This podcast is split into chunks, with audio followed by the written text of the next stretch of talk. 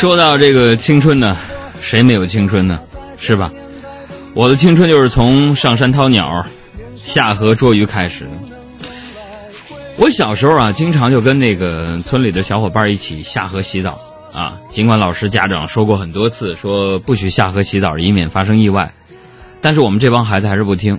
所以有一回呢，我就游着游着，突然就游不动了啊，浑身紧绷啊，然后就把别的小伙伴都吓坏了，以为我是不是抽筋儿了，就纷纷的玩命的往我这儿游啊。然后我就冲他们大喊：“我说快点过来，快点儿！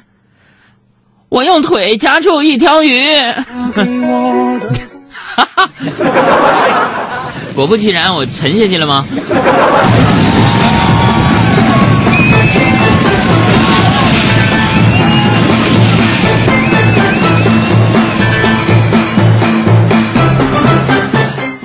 所所以，我们临时插一个互动话题啊，就是说，在你的童年当中，有没有干过一件脑子抽筋的事儿？一起分享过来。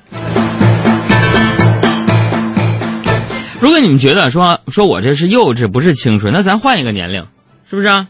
青春，不就是抽烟、打仗、搞对象吗？对不对？你们别看我现在好像挺怂的，告诉你们，我上初三那年，也是我们班风雨人物。那年我们班换了一个很凶的班主任，就每天在那叭叭的骂我们，直到有一天我们班副班长忍不住了，就跟他对骂。当时我们班女生都特别崇的崇拜我们副副班长，于是我也站起来跟他跟他对着吵架，然后我就被拎到教导处去了。后后来我才知道，嗯，那个班主任。是是我们副副副班长他爸，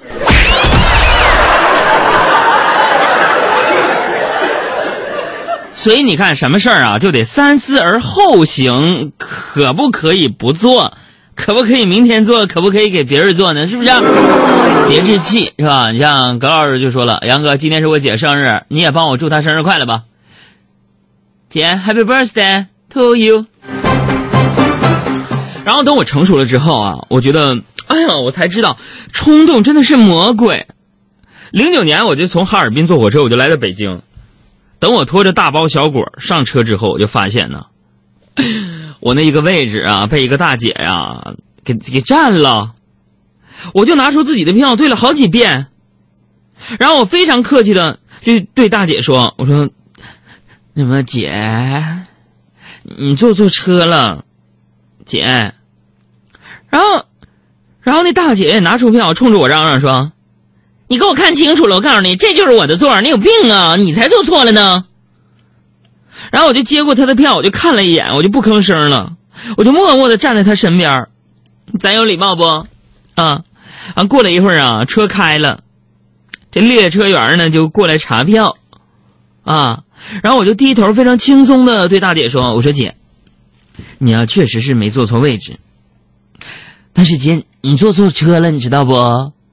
刺激。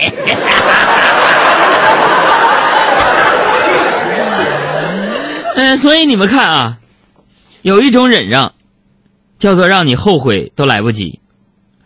如果豪能解决问题，那驴早就通知世统治世界了，知道不？哎呀。不过我之所以能够非常冷静的对待很多问题，你们能看出来我特别冷静、内心平静，是吧？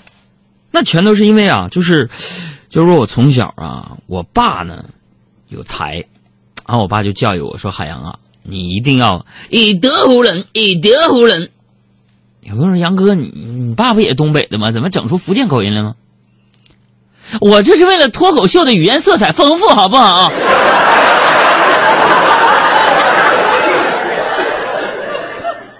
以德服人，啊，小时候不懂啊，长大之后，我问我爸，我说为什么这么教育我？我爸就说了，因为我知道你为什么让你以德服人，是因为你你打不过别人呢。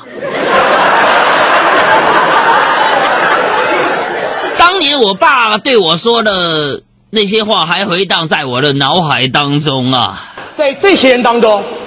我属于一个弱势群体。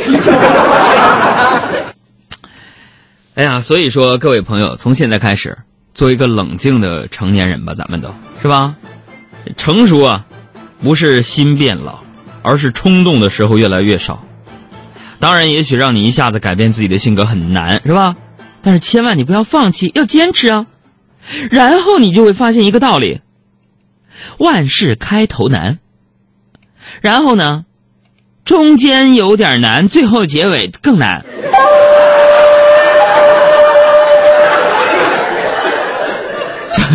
昨天哥几个聊天，有一哥们想创业，创业就创业呗。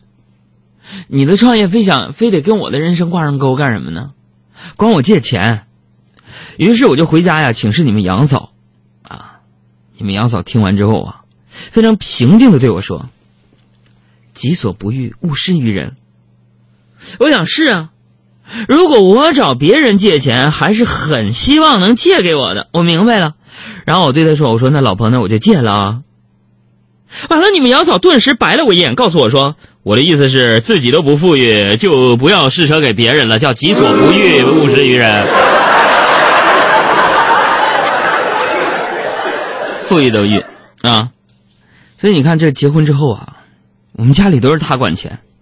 当初我俩商量结婚的时候啊，他就对我说：“说海洋啊，结婚以后啊，你不但要把你的工资如数交给我，工资以外的收入也必须全部上缴，我要统一管理。”我说：“亲爱的，那这样的话，我不是一无所有了吗？”他说：“怎么可能呢？你不还是有一个老婆的吗？”我的天呐，朋友们！对于我们俩这种婚姻状况，你们不想说点啥吗？祝你们幸福。好。